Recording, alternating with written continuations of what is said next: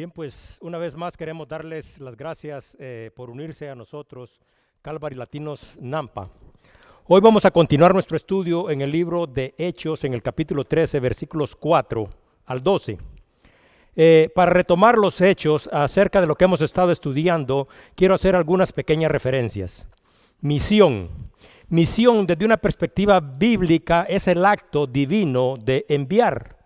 Las misiones cristianas se originan en el corazón de Dios y tienen como propósito la redención, o sea, la salvación de la humanidad entera. La misma misión eh, que fue recibida por Jesucristo es la misma misión que pasa a formar parte de la responsabilidad de nosotros como iglesia. De acuerdo a las escrituras, el Padre envía al Hijo, el Hijo nos envía a cada uno de nosotros. Dice en el libro de Juan 20:21, entonces Jesús le dijo otra vez, paz a vosotros. Como me envió el Padre, así también yo os envío a ustedes. Posteriormente, después de su ministerio en la tierra, Jesús asciende al cielo, pero antes de ascender da instrucciones acerca de lo que debería de suceder para que todos los hijos de Dios reciban un poder extraordinario que los capacite y que les dé la habilidad para poder comunicar este mensaje, el mensaje de la salvación a todas las naciones, a todas las personas y compartir con todos con alegría este mensaje que traerá plenitud eterna a la vida de cada uno de nosotros. Y por eso dice en el libro de Hechos 1.8, pero recibiréis poder cuando haya venido sobre vosotros el Espíritu Santo y me seréis testigos en Jerusalén, en toda Judea, en Samaria y hasta lo último de la tierra. Dentro de este contexto, nosotros podemos observar que las misiones cristianas son la obra salvífica donde cada hijo de Dios es llamado a formar parte. Dios elige a los que serán enviados. Los de enviados deben de estar preparados y dispuestos a ir y deben de comunicar el Evangelio. Más que un concepto, la misión cristiana es compartir el único plan de salvación ofrecido a la humanidad a través de Cristo. Y evidentemente Dios Padre envía al Hijo, el Hijo envía a, Dios Espíritu Santo y Dios Espíritu Santo elige a los que serán enviados. En los primeros versículos del capítulo 13 del libro de Hechos se hace referencia al orden secuencial que Dios ha establecido. Así que el siervo de Dios no se llama a sí mismo. Así que el siervo de Dios no está donde Él está porque Él ha decidido, sino que porque el Espíritu Santo le ha complacido que así sea. Bernabé y Pablo, de acuerdo a los primeros versículos, fueron apartados por el Espíritu Santo. El Espíritu Santo determinó lo que harían y dónde lo harían. Después de haber ayunado y después de haber orado, la iglesia, la iglesia de Antioquía, dice que les impusieron las manos y los despidieron. Y aquí se hace referencia dentro de nuestra historia cristiana al primer esfuerzo misionero organizado por la iglesia. Porque acuérdense que anteriormente el Evangelio había sido compartido, pero esto no había sido compartido como un esfuerzo conjunto de personas que se habían unido para compartir el Evangelio, sino que había sido compartido porque las personas habían sido dispersas. Hoy nosotros vamos a continuar nuestro estudio en el libro de Hechos, en el capítulo 13, versículos 4 en adelante. Y dice así, ellos entonces, enviados por el Espíritu Santo, descendieron a Celucea y de ahí navegaron a Chipre. Y llegados a Salamina, anunciaban la palabra de Dios en las sinagogas de los judíos. Tenían también a Juan de ayudante. Y habiendo atravesado toda la isla hasta Pafos, hallaron a cierto mago, falso profeta judío llamado Bar Jesús, que estaba con el procónsul Sergio Pablo, varón prudente.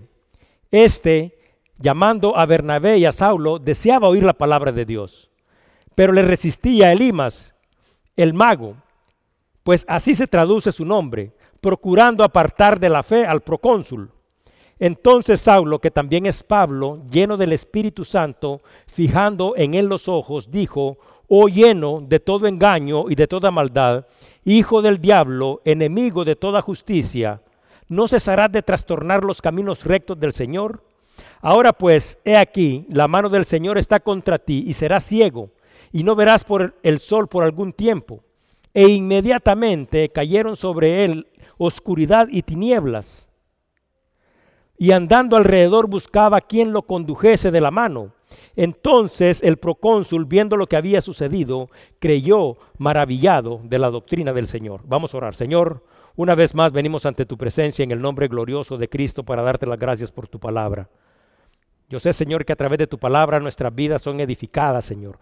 Estas palabras tienen el propósito, Señor, de instruirnos, de guiarnos, Señor, en el camino que conduce a la vida y a la plenitud eterna. Te doy las gracias, Señor, por los que estamos aquí y te pido en este momento, Señor, que abras nuestros ojos y nuestros oídos espirituales, Señor, y que tu palabra sea recibida como tu palabra y dé fruto, un fruto evidente en la vida de cada uno de nosotros. Que tu amor, que tu gracia y tu misericordia esté aquí, Señor, y que tu espíritu se mueva en medio de nosotros. Todo te lo pedimos en el nombre de Cristo Jesús. Amén. Pues el versículo 4 empieza haciendo una extraordinaria referencia. Dice, ellos entonces, enviados por el Espíritu Santo, descendieron a Celucía y ahí navegaron a Chipre. Aquí, en este versículo, nosotros podemos observar algunos datos que son muy relevantes. Los cristianos de la iglesia de Antioquía habían enviado a Bernabé y a Pablo. Pero en este versículo 4 dice, ellos entonces enviados por el Espíritu Santo. Ellos como ya hemos hecho referencia, no fueron donde creyeron que era conveniente ir, sino que ellos fueron donde el Espíritu Santo los había enviado. El 6 de enero del año 1850, dice de que un hombre, un muchacho de 15 años, dice que se dirigía a la iglesia. Sin embargo, dice que esa mañana había una terrible tormenta de nieve que estaba azotando la ciudad de Colchester, Inglaterra. Dice que debido a esta tormenta invernal, dice que el camino que lo conducía a la iglesia estaba bloqueado. Entonces este joven dice que decidió cruzar y agarrar una calle paralela para llegar a la iglesia. Entonces dice de que caminando por esta calle y ante la terrible tormenta de nieve que estaba cayendo, dice que en esa calle pudo observar que había una pequeña iglesia y aunque él se dirigía a otra, dice que abrió la puerta y decidió entrar. Ese día en aquella pequeña iglesia habían reunidas entre 12 y 15 personas y quizás por la severidad de la tormenta, porque era una tormenta severa, no había podido llegar el pastor de la iglesia. Entonces dice que el grupo está reunido y dentro del grupo de asistentes dice que había un hombre delgado con apariencia de obrero. Y viendo la necesidad, o sea, obviamente el pastor no había llegado viendo que había personas que necesitaban escuchar la palabra de Dios, dice que este hombre decide pararse y subir al púlpito y predicar. Entonces dice que abre su Biblia y la abre en el libro de Isaías 45, 22 y dijo, mirad a mí y sed salvos todos los términos de la tierra porque yo soy Dios y no hay más. Dice este joven que había entrado aquel día, que estaba en la iglesia por primera vez, que por esta, esta condición tan terrible del clima, eh, no había podido llegar a la iglesia donde se dirigía, dice que él estaba viviendo una situación difícil en su vida y lo, describe de esta manera. Estuve, dice, años y años sintiendo que estaba al borde del infierno. Estaba descontento, desanimado, desesperado. Mi vida estaba llena de dolor y de miseria, creyendo que estaba perdido. Ese día, detrás del púlpito, ese hombre hizo lo que Dios nos ha llamado a hacer a cada cristiano, llamar a los pecadores al arrepentimiento. Y el mensaje que este hombre comunicó fue dicho de esta manera. El hombre se para y dice, este texto es simple. Dice, mirad. Ahora dice, miren, no sufran dolor. No se trata, dijo el hombre, de levantar el pie, de levantar un dedo, solo se trata de mirar. Bueno, un hombre dijo, no necesita ni siquiera ir a la universidad para poder ver. Puede que usted sea el tonto más grande sin embargo usted puede mirar. Cualquiera puede mirar, incluso un niño puede mirar. Luego continúa el hombre y dice, pero el texto dice, mirad a mí. Entonces dice, sí, Muchos de ustedes están mirando a sí mismos, pero eso no sirve absolutamente de nada. Nunca encontrarán ningún consuelo en ustedes mismos, continuó. No, dijo, mírenlo a Él porque Jesucristo dice, mírenme a mí. Dice que el hombre continuó hablando durante algunos minutos y el hombre, después de haber expresado lo que estaba contenido en este versículo, dice de que se dirige al joven específicamente y dice que fija sus ojos en él y le dice, joven, te ves miserable y siempre serás miserable, miserable en la vida y miserable en la muerte si no obedeces lo que dice la escritura. Pero si obedeces ahora en este momento, serás salvo. Joven, le vuelve a decir específicamente a él, mira, mira, mira, no tienes nada más que hacer, solo mira a Cristo y vivirás. El joven después dice, entonces dice, yo pude ver el camino de la salvación. Vi mi espíritu liberado de las cadenas, sentí que mi alma había sido perdonada y sentí que había recibido una herencia eterna. Y la historia continúa. Dice que cuatro meses después de este acontecimiento, el joven fue bautizado en el río Lar, lo que significa que esto es una historia real. Y así dio inicio a la vida cristiana de Charles Spurgeon. El libro de Hechos, además de narrar la historia de la iglesia, describe la obra del Espíritu Santo. Charles Spurgeon, por si ustedes no saben, fue un cristiano extraordinario que a lo largo de su vida dice que de acuerdo a los datos relevantes que ellos han podido recopilar de él, tuvo la oportunidad de evangelizar alrededor de 10 millones de personas y dice que predicaba más de 10 veces por semana en distintos lugares. Cualquier organización cristiana puede enviar a alguien donde lo considere conveniente, pero si el Espíritu Santo no es el que envía, entonces ninguno de nosotros puede esperar un ministerio eternamente efectivo. Esto hace referencia a que es el Espíritu el que selecciona, es el Espíritu el que manda y es el Espíritu que trae la convicción a cada uno de nosotros para que nuestras vidas sean transformadas. Dice en Juan 16, 7 y 8, pero yo os digo a la verdad, este es Jesús hablando, os conviene que yo me vaya, porque si yo no me fuere, el consolador no vendría a vosotros, mas si me fuere, él se los enviaré y cuando Él venga los convencerá y convencerá al mundo del pecado y de la justicia y de juicio. Es necesario que cada uno de nosotros pueda percibir y sentir la presencia de Dios que a través del Espíritu nos está llamando, nos está señalando y está trayendo esta convicción para que la vida de cada uno de nosotros sea edificada. Dice el versículo, entonces ellos, como iban guiados por el Espíritu, descendieron a Selucía y Selucía era una ciudad portuaria que está ubicada en el mar Mediterráneo y estaba aproximadamente a 26 kilómetros de Antioquía, donde ellos habían salido. Y dice que de ahí navegaron a Chipre. Y Chipre es una isla que en aquel tiempo formaba parte del imperio romano. Mas, sin embargo, nosotros podemos darnos cuenta a través de la historia que Chipre ahora se ha convertido en un país de Europa que tiene una superficie aproximadamente de 9 mil kilómetros cuadrados y una población cerca de un millón de habitantes. El Espíritu los había conducido ahí. Ellos habían navegado, habían llegado a Chipre. Y les quiero hacer referencia a lo relevante de un ministerio eternamente eh, productivo. El 73% de la población en Chipre se considera cristiana. De acuerdo a las escrituras, nosotros podemos observar tres hechos que son muy importantes y relevantes. Recuérdense, están siendo guiados por el Espíritu. Uno de los tres enviados, porque acuérdense que va Bernabé, va Pablo y va Juan, uno de estos tres enviados es de Chipre. Dice en Hechos 4:36, haciendo referencia a Bernabé. Entonces José, a quien los apóstoles pusieron por sobrenombre Bernabé, que traducido es hijo de consolación, levita natural de Chipre un dato muy relevante y muy importante. En Chipre ya se había predicado el Evangelio. Recuerden cuando estudiamos Hechos 11, 19, que dice, ahora bien, los que habían sido esparcidos a causa de la persecución que hubo con motivo de Esteban, estos acontecimientos habían sucedido en Jerusalén, pasaron hasta Fenicia, Chipre y Antioquía, no hablando a nadie la palabra, sino a los judíos. Entonces podemos determinar que uno de los tres es de Chipre. Además, el Evangelio ya ha sido predicado en Chipre. Y también dice que habían judíos. ¿Qué es lo que significa eso? Que ahí en Chipre también había una comunidad judía que se había establecido. Ahora, cuando Pablo escribe el libro de Romanos, le dice en Romanos 1.16, porque yo no me avergüenzo del Evangelio, porque esto es poder de Dios para salvación a todo aquel que cree, al judío primeramente y también al griego. Recuerden, tenemos tres aspectos importantes que hemos señalado. El versículo 5 continúa y dice, y llegados a Salamina anunciaban la palabra de Dios en las sinagogas de los judíos, tenían también a Juan de ayudante. Ellos, de acuerdo a las escrituras, habían sido guiados a Chipre. Y Salamina es una ciudad de Chipre. Y dice que anunciaban la palabra. Ellos habían sido apartados por el Espíritu para llevar a cabo una tarea específica. Y esta tarea específica es la proclamación del Evangelio.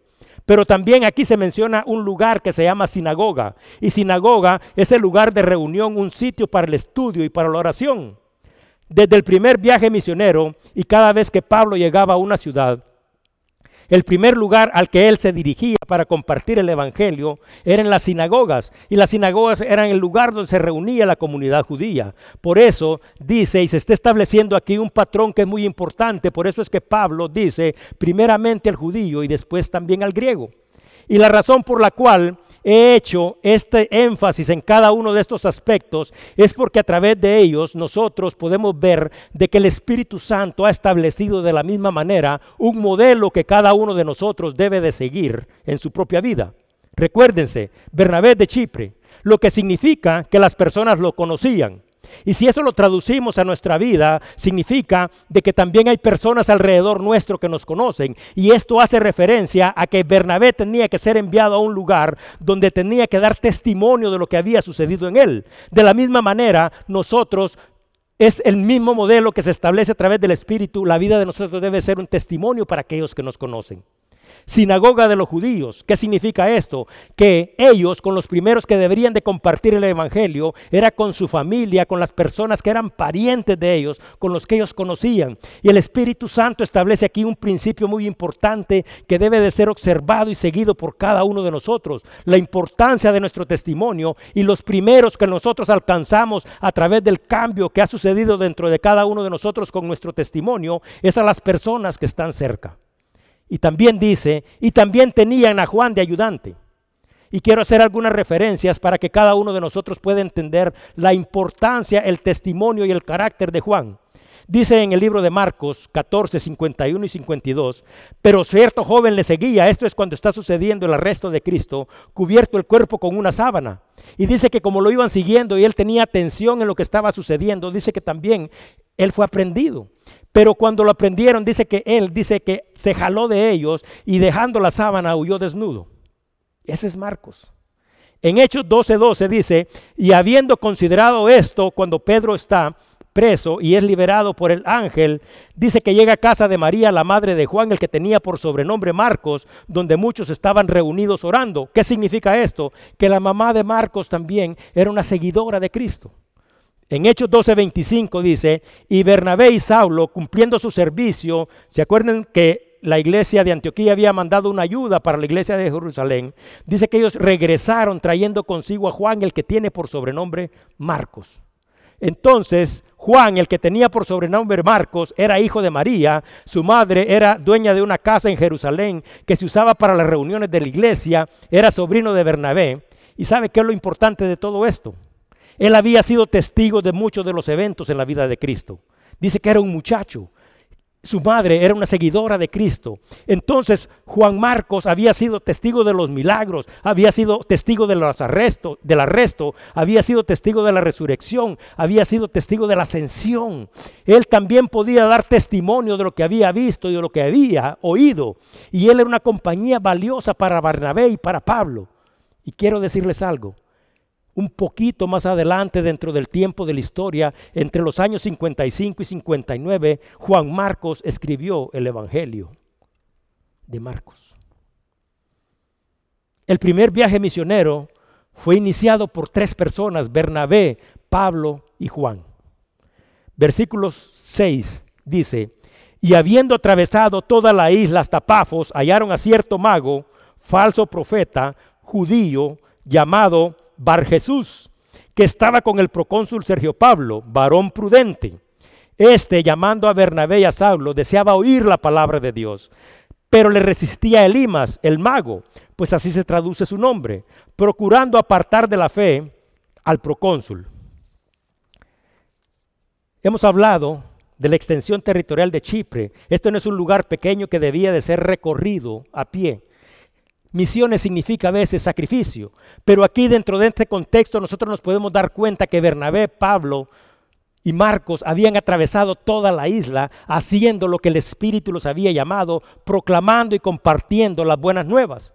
Pero finalmente dice que habían llegado a una ciudad, la ciudad más importante en Chipre, a Pafos. Y Pafos, esta era una ciudad tan importante porque ahí se encontraba el lugar de la residencia del procónsul. Y todas las provincias romanas en aquellos tiempos se dividían en dos clases. Las provincias bajo la administración del emperador donde habían tropas militares, así como había en Cesarea, y las provincias bajo la administración del Senado. Estas no requerían presencia militar y eran gobernadas por procónsules, lo que significa que en esta ciudad vivía el gobernador de la isla de Chipre. Cuando Bernabé, Pablo y Marco llegaron ahí, el gobernador deseaba oír la palabra de Dios. Mas sin embargo, la palabra misma dice, hallaron a cierto mago falso profeta llamado Bar Jesús. Ahora quiero hacer referencia a algo que es muy importante que cada uno de nosotros debe de reconocer en su propia vida y en nuestro propio caminar, y en nuestra vida cristiana, y en nuestra relación y en el intento que cada uno de nosotros debe de llevar a cabo para compartir el Evangelio de la Gracia. La oposición. La oposición es la acción de oponer resistencia con el propósito de que los esfuerzos de otro no alcancen su objetivo. Aquí se describe una batalla entre el reino de la luz y el reino de las tinieblas. El nombre de Bar Jesús significa hijo de Jesús o hijo de salvación. Pero su nombre, o sea, el nombre de esta persona, tenía un significado totalmente opuesto a su ocupación y a su conducta. Dice en Mateo 7:15, guardaos de los falsos profetas que vienen a vosotros con vestidos de oveja, pero por dentro son lobos rapaces.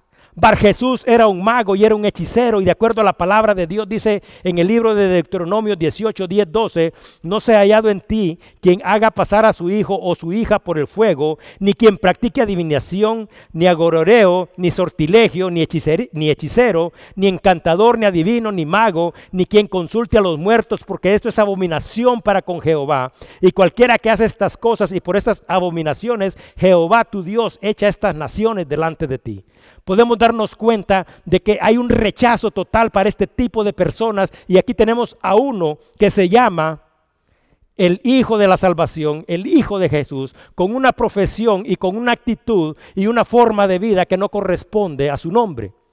Entonces la palabra dice que Sergio Pablo quería escuchar la palabra y cada uno de nosotros como hijos de Dios debería de recordar esto muy profundo en su corazón por la importancia de la palabra. Dice en 2 de Timoteo 3, 16 y 17, toda la escritura es inspirada por Dios y útil para enseñar, para redargullir, para corregir, para instruir en justicia, a fin de que el hombre de Dios sea perfecto, enteramente preparado para toda buena obra. Ellos habían sido llamados y ellos se habían presentado ante Sergio Pablo, aprovechando esta oportunidad que se les había presentado para compartir a Cristo. Ahora, si un gobernante quiere gobernar con justicia y quiere promover leyes que busquen el bienestar, no un bienestar pasajero, sino que busquen un bienestar eterno, estas personas deben de estar rodeadas de personas que compartan con él las leyes y los mandamientos eternos de Dios que conducen a la vida. Evidentemente, esta no es una historia que simple y sencillamente se ocupa en un marco, en un tiempo de la historia, porque es algo que está sucediendo actualmente en nuestras sociedades. Nosotros podemos darnos cuenta que nuestros gobernantes no tienen ese tipo de sabiduría, no tienen ese tipo de prudencia, no tienen ese tipo de asesores, porque ellos no promueven estos valores y estos principios eternos que determinarán nuestro futuro. Y este principio bíblico no aplica solamente a los gobernantes, sino que también aplica a la vida de cada uno de nosotros, los que constantemente, como líderes de nuestra familia, como hermanos, como hijos, tenemos que tomar decisiones, porque las decisiones que nosotros tomamos deben de tener un fundamento, y si este fundamento es la palabra y la ley suprema de Dios, nuestra actitud y nuestra forma de vida serán totalmente diferentes. Pero sobre Sergio Pablo se hace un comentario y se dice que era un hombre prudente, que él sí quería escuchar. Y prudente es la capacidad de discernir entre el bien y el mal y actuar con sensatez para evitar daños o dificultades futuras. Y esto es un llamado para que cada uno de nosotros pueda ver su propia vida, porque la prudencia debería de ser en cada uno de nosotros un fruto del Espíritu evidente que nos permite discernir entre lo que es bueno y entre lo que es malo para que nosotros actuemos de acuerdo a ese conocimiento que a través de la palabra de Dios ha sido revelada. Entonces aquí se hace la referencia de un hombre que tiene prudencia, pero también se está haciendo referencia a un hombre que está opuesto, lo que significa que hay una lucha porque hay uno que es prudente y otro es insensato. Y la oposición no es simplemente, como he dicho, un evento histórico que está enmarcado en un tiempo transcurrido hace miles de años, sino que la oposición es un evento, es una situación tan difícil, tan viva, tan actual, que nosotros podemos observarla en nuestra propia vida. ¿Y sabe por qué? Usted se ha preguntado, ¿quién es Elimas? Pero no solo Elimas, el, el Elimas de Sergio Pablo, sino quién es su Elimas. ¿Y por qué es su Elimas? O usted no se ha preguntado si usted se ha convertido también en el Elimas de otro. Porque de acuerdo a la palabra, toda persona que quiere apartarnos de la salvación, toda persona que quiere desviarnos del camino de lo correcto, eso es lo que estaba haciendo esta oposición, toda persona que se opone a nuestro llamado, toda persona cuyos intereses son afectados por nuestro compromiso y por nuestra unidad con Dios, de acuerdo a lo que la palabra misma dice, es un instrumento en las manos de nuestro adversario, el diablo. Dice Mateo 11:12 desde los días de Juan el Bautista hasta ahora el reino de los cielos sufre violencia y los violentos lo arrebatan. Pablo, lleno del Espíritu Santo, no permitiría que los planes de Dios fueran estorbados por una persona ciega y sin principios cuyos intereses eran su propio beneficio. ¿Qué fue lo que dirigió hacia Cristo las mentes y los corazones de tres mil personas en el día de Pentecostés? La palabra.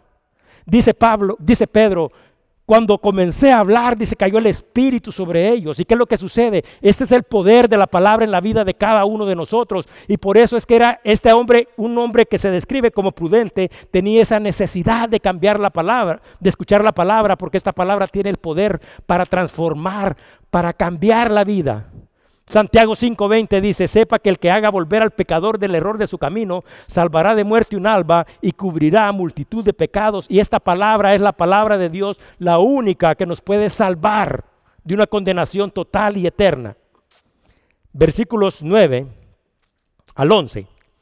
Dice, entonces Saulo, que también es Pablo, lleno del Espíritu Santo, fijando en él los ojos, dijo, oh lleno de todo engaño y de toda maldad, hijo del diablo.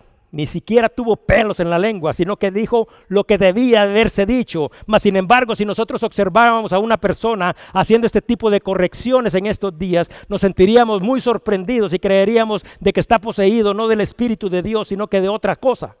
Entonces Pablo no está llamando a lo que es bueno malo ni a lo malo que es bueno, sino que se refiere a Elimas de la manera que debe de ser corregido y le dice, hijo del diablo, enemigo de toda justicia. Y le continúa diciendo, no cesará de trastornar los caminos rectos del Señor. Ahora pues, he aquí, la mano del Señor estará contra ti y serás ciego y no verás el sol por algún tiempo. Y dice la palabra que inmediatamente cayeron sobre él la oscuridad y las tinieblas y andando alrededor buscaba quien lo condujere de la mano. El juicio y las palabras más duras están reservadas para aquellos que se interponen entre Dios y los hombres. Aquí se hace referencia al juicio que vendrá sobre los que se oponen a la salvación de otros. Dice Hebreos 10:31, horrenda cosa es caer en las manos del Dios vivo. Dice, entonces Pablo, Saulo que también es Pablo, aquí se usa por primera vez y, y se seguirá usando a partir de ahora en adelante el nombre romano de Pablo dice lleno del Espíritu Santo. Y usted sabe por qué es importante y relevante. Ellos venían llenos del Espíritu Santo. Pero Jesucristo mismo se había dicho que todos podíamos hacer cosas extraordinarias, podíamos expulsar espíritus malos, podíamos hacer grandes cosas a través del ayuno y de la oración. Y estas personas venían de una congregación que había ayunado, había orado y no estaban guiados y no habían llegado ahí por casualidad, sino que habían sido guiados por el Espíritu. Entonces, esta llenura del Espíritu Santo produce en nosotros los frutos del Espíritu. Pero también, además de producir estos frutos del Espíritu, nos llena de algo extraordinario que se llama poder de Dios. Pablo no estaba actuando por iniciativa ni por fuerza propia, sino que dice lleno del Espíritu. El Espíritu de Dios estaba en él y dice que fijó los ojos en él. Y esta es una mirada escudriñante del Espíritu Santo. Y esta es la misma mirada, esta es la misma mirada que Pedro miró al paralítico cuando está en la entrada del templo. Dice en Hechos 3:4, Pedro con Juan, fijando en él los ojos, le dijo, míranos. Evidentemente, los escenarios son totalmente distintos, mas sin embargo, ese es el mismo poder que se va a reflejar en los milagros que van a suceder en este momento. Sucede uno en la sanación y en la liberación de uno, y sucederá uno en la condenación de otro.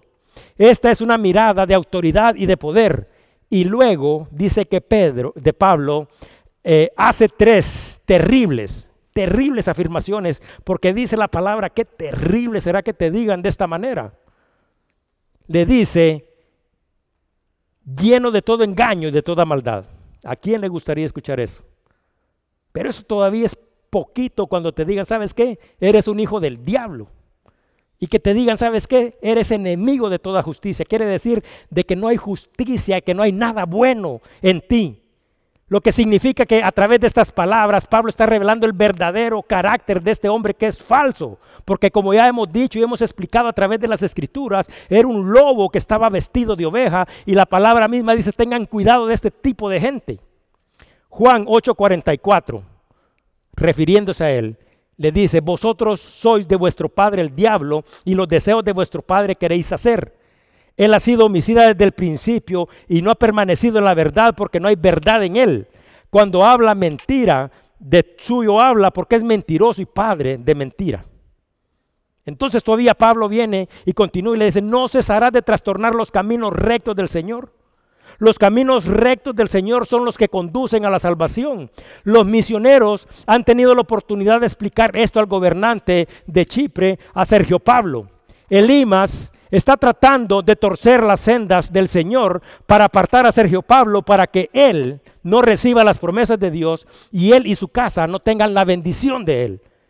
¿Y por qué decía hace un, hace un momento, usted no tiene un Elimas en su vida?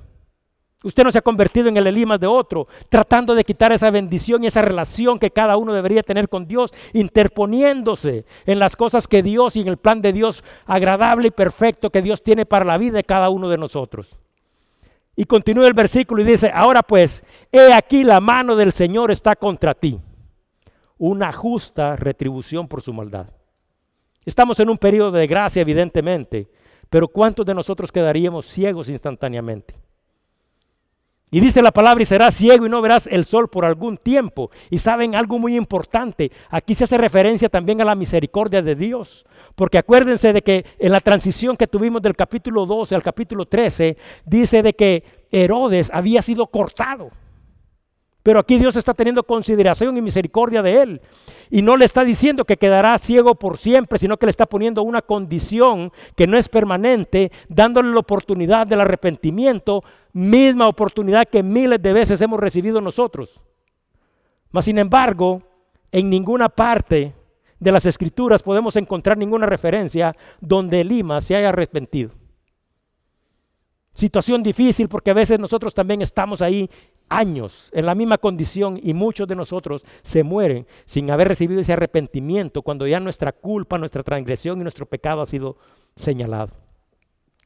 Dice, e inmediatamente cayeron sobre él oscuridad y tinieblas y andando alrededor buscaba quien le condujese de la mano.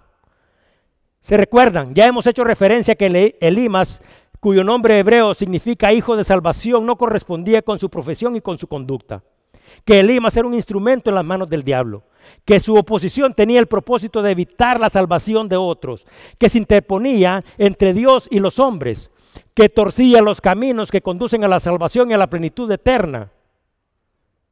Lo que significa que esta persona era una persona en tinieblas espirituales. Cuando vino y cayó sobre él la oscuridad y las tinieblas, acuérdense de lo que dice el libro de Santiago lo que está en tu corazón, lo que dice tu boca, lo que piensas debe de coincidir con lo que haces, porque eso nos llama a tener una integridad como cristianos. Entonces nosotros como hijos de Dios verdaderos, lo que nosotros sentimos en el corazón, lo que nosotros decimos con nuestra boca, lo que nosotros pensamos y lo que nosotros hacemos, todo tiene una consistencia. Pero nos hemos acostumbrado a vivir en un mundo donde pensamos una cosa, hacemos otra y sentimos otra. Entonces, aquí lo que está sucediendo es de que Pablo simple y sencillamente, al poner este juicio a través del Espíritu en él, está haciendo que su condición física, o sea, su ceguera, su falta, su capacidad para poder ver, coincida con su condición espiritual. Sergio Pablo está ahí, pero también ahí está Elimas. Y sabe, ahí está Pablo, ahí está Bernabé y ahí está Juan. Ellos han compartido la palabra y ustedes, ¿quiénes creen que escucharon el mismo mensaje? Bueno, el mismo mensaje fue recibido por los dos. Dice Hechos 26, 18, hablando del propósito de la palabra, para que abra sus ojos, para que se convierta de las tinieblas a la luz y de la potestad de Satanás a Dios, para que reciban por la fe que es en mí perdón de pecados y herencia entre los santificados. Uno, de acuerdo a este relato, ahora forma parte del reino admirable de Dios y su justicia. Y el otro ha recibido un castigo que refleja su condición espiritual. La actitud de los dos también refleja la condición de muchos de nosotros y está perfectamente explicada a través de la palabra, porque en Juan 3:18 dice, el que en él cree no es condenado, pero el que no cree ya ha sido condenado porque no ha creído en el nombre del unigénito Hijo de Dios. Entonces aquí se habla perfectamente con una gran claridad acerca de la actitud de nuestras acciones. Escuchan el mismo mensaje y muchas veces yo también Hemos escuchado el mismo mensaje, pero el mensaje tiene un efecto diferente en la vida de cada uno de nosotros. Hay que darle gracias a Dios que finalmente Dios ha abierto nuestros ojos, nuestros oídos espirituales y hemos tenido la oportunidad de voltearnos y de recibir esta salvación y estas promesas que están contenidas en Cristo.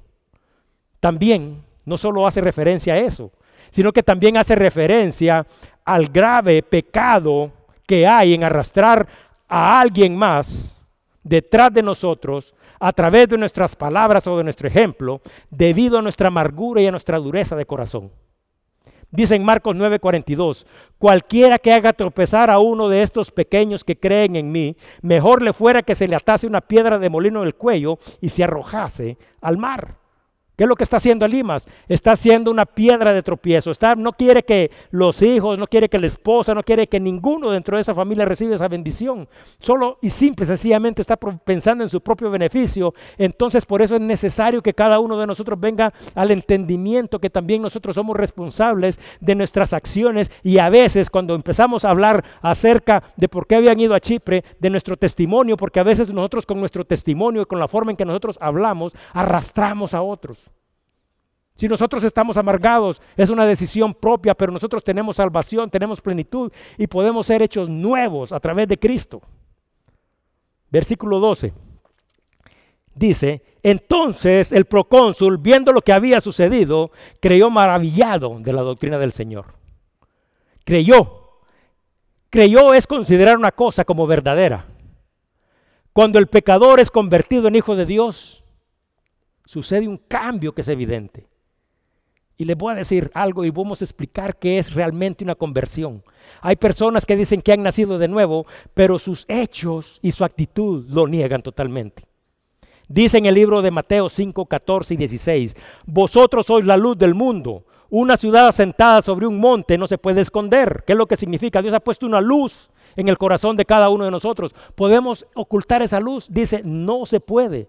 Ni se enciende una luz y se pone debajo del almud sino sobre el, candelero y alumbra a todos los que están en la casa. Ese cambio es evidente en la vida de nosotros y esa alegría y ese gozo se puede compartir con todos los que están alrededor nuestro.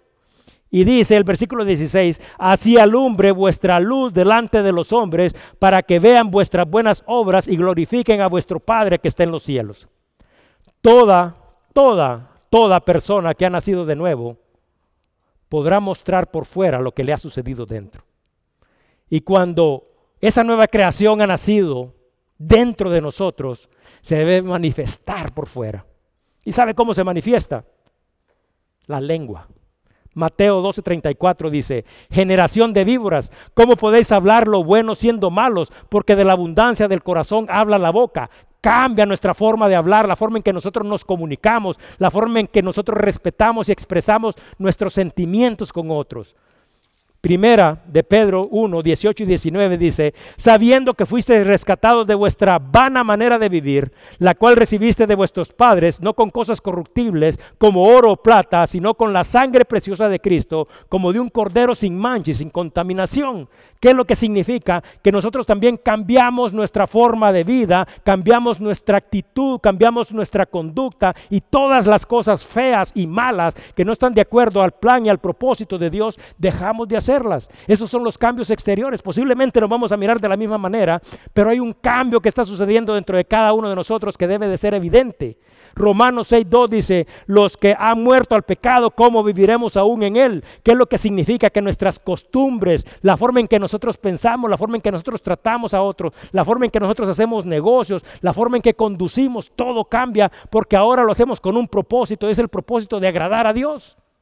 Y todo lo que no agrada a Dios se llama pecado porque es una oposición a lo que Dios ha establecido. Segunda de Corintios 5, 17 dice, de modo que si alguno está en Cristo, nueva criatura es, las cosas viejas pasaron y aquí todas son hechas nuevas. ¿Cómo es posible que una cosa que ha sido hecha nueva no se pueda mirar diferente? Nosotros podemos notar los cambios en la vida de las personas que se vuelven a Cristo. Los resultados de la, de la conversión son una transformación, son una vida nueva, son una vida diferente. Ya no se anda conforme a la carne, sino que se anda conforme al Espíritu. A través de la conversión nosotros somos hechos miembros de la familia de Dios. A través de la conversión somos revestidos de Cristo. A través de la conversión recibimos su Espíritu. Hay un cambio de mentalidad, hay un cambio de corazón y hay un cambio de vida. Y esto es exactamente lo que le ocurrirá a Sergio Pablo. Usted sabe, cuando hablamos de cambio. Por ejemplo, el agua se convierte en vapor. ¿Sigue siendo la misma agua? No, es vapor ahora. La arena de silicio, yo no sé si ustedes están familiarizados con la arena de silicio, pero es una arena blanca que cuando nosotros la ponemos a altas temperaturas se convierte en vidrio. Significa que la arena de silicio, si la recogemos de una manera y la calentamos y sufre una transformación, es lo mismo. Ha cambiado. Un terreno, por ejemplo, que es pantanoso, si nosotros lo acondicionamos, quitamos todas las malezas, lo llenamos de una tierra que sea fértil, este campo se convierte en un campo de cultivo. ¿Qué es lo que significa? Es el mismo terreno pantanoso. De ninguna manera ha sido cambiado. Este cambio que estamos hablando, que se llama conversión, se produce en la vida de cada uno de nosotros y es evidente. Tengo aquí una flor y le voy a contar la historia de esta flor. Hace 24 horas aproximadamente, le pedí a mi esposa que me hiciera el favor de comprar un clavel blanco como este. Y ella trajo varios. Pero este clavel, le dije, ¿sabes qué? Pone uno para que se convierta en azul. Entonces compramos un colorante azul para pastel y se disolvió en agua. Entonces pusimos hace 24 horas este clavel blanco en esta solución. Ahora traje este clavel para que ustedes puedan observar que el clavel ha dejado de ser blanco y muestra un color diferente. No se dan cuenta, es un poco azul, pero era así el día de ayer. ¿Qué es lo que ha pasado? Ha sucedido un cambio dentro de él, un cambio que es evidente. ¿Y qué es lo que ha sucedido? Simple y sencillamente se ha cambiado el fundamento y ahora ese fundamento se refleja en una forma exterior y usted puede hacer lo mismo en su casa. Pero yo no quisiera que usted hiciera esto en su casa, sino que usted realmente experimentara ese cambio verdadero que debería de suceder en el corazón de cada uno de nosotros y que ese cambio no sea evidente solo para usted, sino que también sea evidente para los demás. Es necesario que cada uno de nosotros pueda recordar, reconocer quién es Dios y permitir que Él transforme la vida de nosotros, porque una vida nueva, ser hecho nuevo en Cristo, significa todo esto, un cambio que todos pueden ver. En el siglo XVIII dicen que había un hombre que se acababa de graduar de ministro. Entonces dice de que dentro de su iglesia hubo una reunión de líderes. Entonces este hombre pidió la palabra y dice, yo quiero hacer referencia a una cosa que es muy importante, quiero hablar acerca de las misiones. Entonces dice que un hombre que posteriormente o antes, disculpe, antes se había graduado y tenía mucho tiempo más que él de haberse graduado, le dijo, ¿sabes qué, joven? Siéntate. Eres demasiado entusiasta. Cuando Dios quiera convertir a los paganos, lo hará sin consultarte a ti y sin consultarme a mí. ¿Acaso esta persona había entendido la gran comisión? Entonces dice de que este muchacho agarró y dijo, yo quiero hablar acerca de una cosa que es muy importante, dijo, porque todos nos sentamos aquí tranquilamente y no nos preocupamos por la mayor cantidad de personas que están alrededor nuestro, donde hay personas, muchachos y niños a los que nosotros amamos y son pecadores y cada día se están perdiendo por su ignorancia y por su idolatría. Entonces dice de que de todos modos no lo estaban apoyando. Entonces dice de que dijo, entonces ¿saben qué? Yo voy a hacer una orden misionera. Y dice de que se reunió y reunió a un grupo de personas y ese día esta persona que recién se había graduado, dice de que predicó un ministerio, una predicación y dijo, espera grandes cosas de Dios, intenta grandes cosas para Dios. Dice que un año después, él y John Thomas, dice que estaban en un barco que iba hacia la India porque ellos tenían ese propósito de transformar el mundo de la misma manera que tenía el propósito eh, Bernabé y Pablo y la iglesia de Antioquía.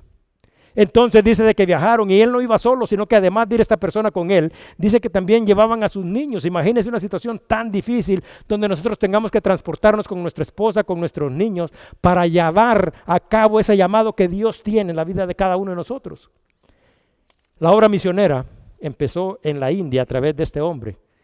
Y dice que en el año de 1800, después de siete años, escuche bien, siete años, fue bautizado el primer hombre. Siete años de ministerio para que se salvara uno. Y dice que también este hombre agarró y en todo su tiempo libre dice que se reunía, empezó a hablar acerca de Dios con todos y empezó a hacer una traducción para que ellos pudieran poder leer la palabra de Dios en su propio idioma. Cuando este hombre murió, dice que habían pasado 41 años en la India, ahí había muerto incluso su esposa. Y este hombre había fundado una misión y había llevado a cabo reformas tan grandes.